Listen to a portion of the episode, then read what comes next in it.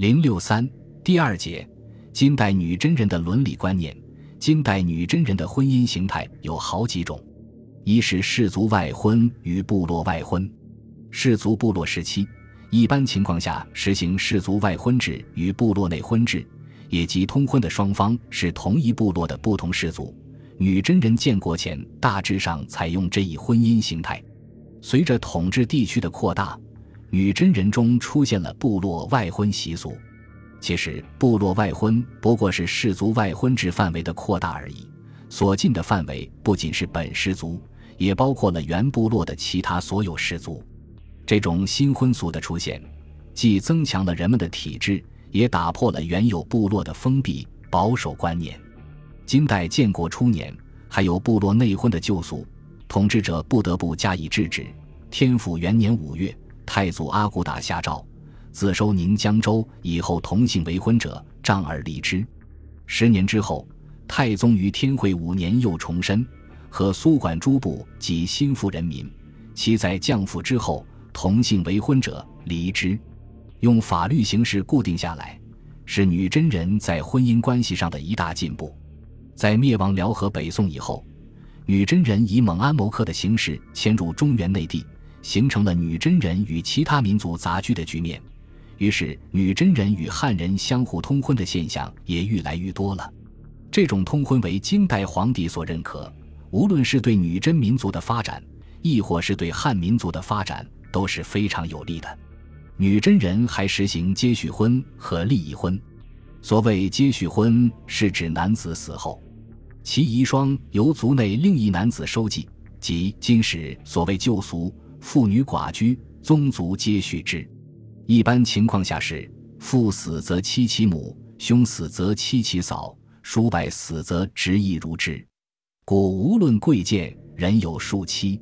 如宗干、宗俊同父异母，均为太祖阿骨打之子；金熙宗完颜旦为宗俊之子。宗俊死后，宗干收继宗俊之妻，并抚西宗如己子。有如宗弼、宗父为同父异母兄弟，都是太祖之子。宗父朝见太祖，卒于途中。宗弼自述所负其丧，许宗父之妻张氏以归。这种婚姻制度之所以盛行，虽与原始社会的群婚残余有关，但更重要的还是出于对财产继承的考虑。因为丈夫死后，其财产由妻及子女继承。如妻子携家产改嫁，她丈夫所在的家族和氏族就会损失一部分财产。为了把财产保留在原家族和氏族之内，最好的办法就是由族人将该女子收继。按照中原儒家的纲常伦理来看，兄娶弟妻，弟娶寡嫂，已属不能容忍之事。若妻其后母，便是禽兽不如了。金朝建国以后，接续婚制度不再盛行了，各种原因大概是女真人的家庭形态起了变化，同时与受中原汉文化的影响有关。如世宗之母李氏，在丈夫死时，世宗只有十三岁。当时的皇帝是太宗，为了避免收继婚这一尴尬场面，李氏于无可奈何中出家为尼。海陵王杀其叔曹国王宗敏，与那齐齐阿兰，大臣奏，宗敏属尽遵行，不可，乃令出宫。但父死则妻其母的现象，在女真人故地并未绝迹，直到后金时还有这类事例。如《建州文件录》就有婚嫁不择族类，父死而子妻其母的记载。至于立一婚，是指夫妇成婚后，男子留父家为仆役三年，然后放归，父家送他一部分财产。执仆役是为了补偿富家女儿出嫁的损失。这种婚俗带有母权制的遗风，是私有制出现的情况下才有的。抢婚与放偷是女真人婚俗的又一个特色。抢婚是战争时抢掠别族女子成婚，这种婚姻违反女子的意愿，显然是不道德的。放偷则限于正月十六日这一天，盗人财物、妻女皆不治罪。有些互相钟情的男女私下约定，男方在正月十六这天将女子窃去，从此结成连理。男女之间亦可苟合，但不得争淫神母。如洪浩的《松墨记文》记载。天眷三年正月十六日，西宗朝宰相完颜希尹之子闼闼率奴仆十余人闯入寡婶家，将其叔母奸淫。希尹大怒，将闼闼捆绑，杖其背百余。闼闼不久毙命。这说明，随着时代的进步，征叔母已为世俗所不容。到了世宗时，女真人的婚姻关系又有了新的规定。大定十七年，以渤海旧俗，男女婚娶多不以礼。必先攘妾以奔，召进绝之，犯者以奸论。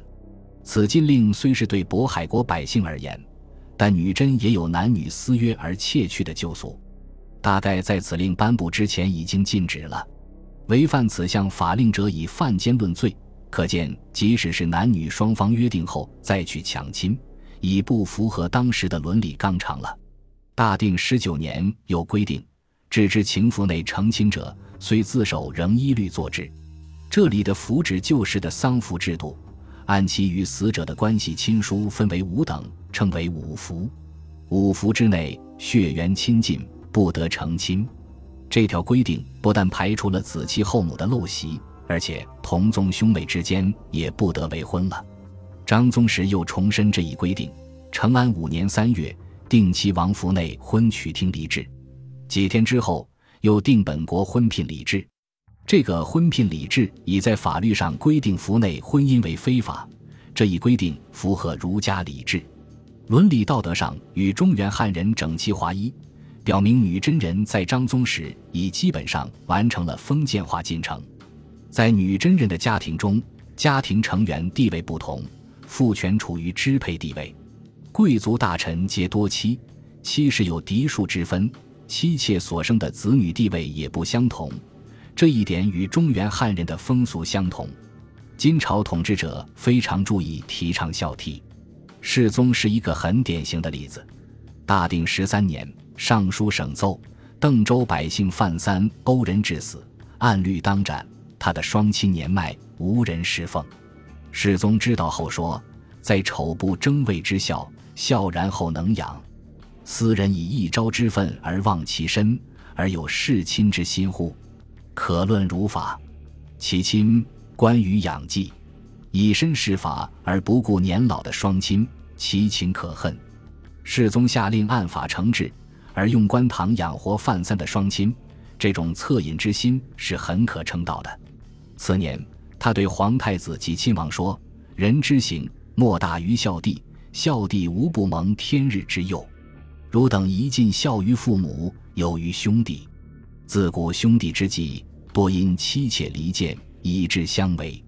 且妻者乃外主耳，可比兄弟之亲乎？若妻言是听，而兄弟相违，甚非礼也。世宗谆谆告诫他的子弟要孝顺父母，有于兄弟，不可因妻子之言伤了弟兄和气。说的是很恳切的。大定二十一年。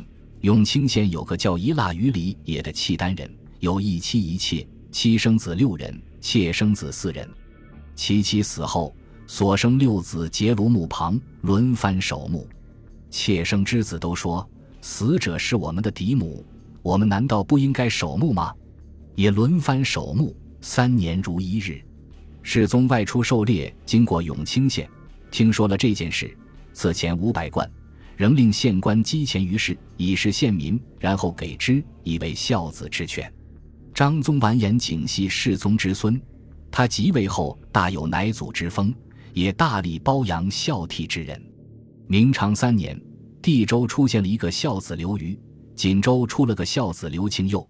张宗下诏赐给眷宿，经其门驴，负其身。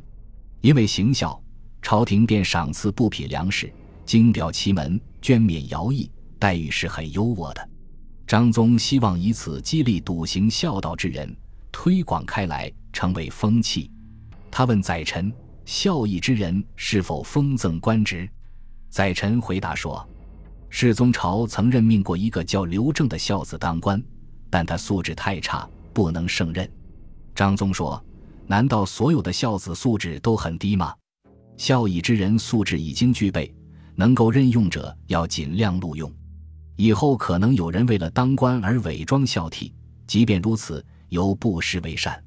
可查验前后所申报的孝义之人，如有可用者，应当如实上报。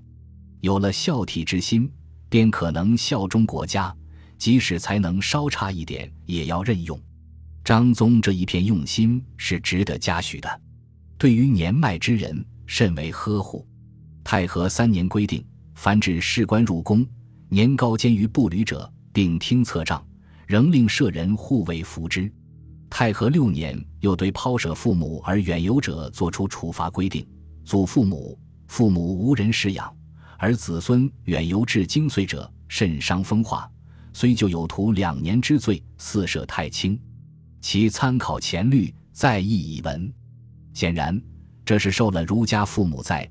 不远游睡觉的影响，抛涉祖父母，父母远游时间超过一年者，过去判罚两年劳役。张宗还嫌太轻，要加重处罚。这对激励人们赡养父母、孝敬老人，无疑是有劝世作用的。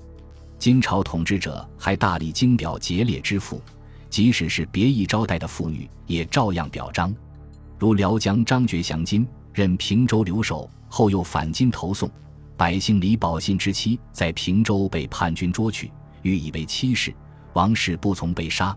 世宗时赠贞烈献军。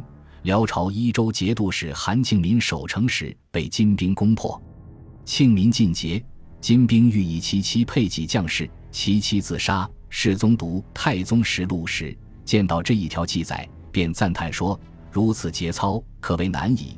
一个姓施的女子嫁给雷姓为妻。”丈夫早亡，施氏孝敬舅姑。舅姑亡后，其兄与丈夫之侄合伙逼她改嫁，以便吞并她的财产。施氏自杀。世宗下诏有司祭其墓，赐谥曰节。福州女子康祝祝，其夫早亡，父亲逼她改嫁，康氏投崖而死。赵有司致祭其墓。李文七十世，夫王守节，父亲强迫他别抱琵琶，自缢而死。赵有司致祭其墓。李英其张氏居维州，贞佑元年，元兵破维州，欲掳张氏为妻，张氏不从，被杀。追封陇西郡夫人，是庄杰。今时为这些卓然不群的女子立传，显然是号召后人向他们学习。本集播放完毕，感谢您的收听，喜欢请订阅加关注，主页有更多精彩内容。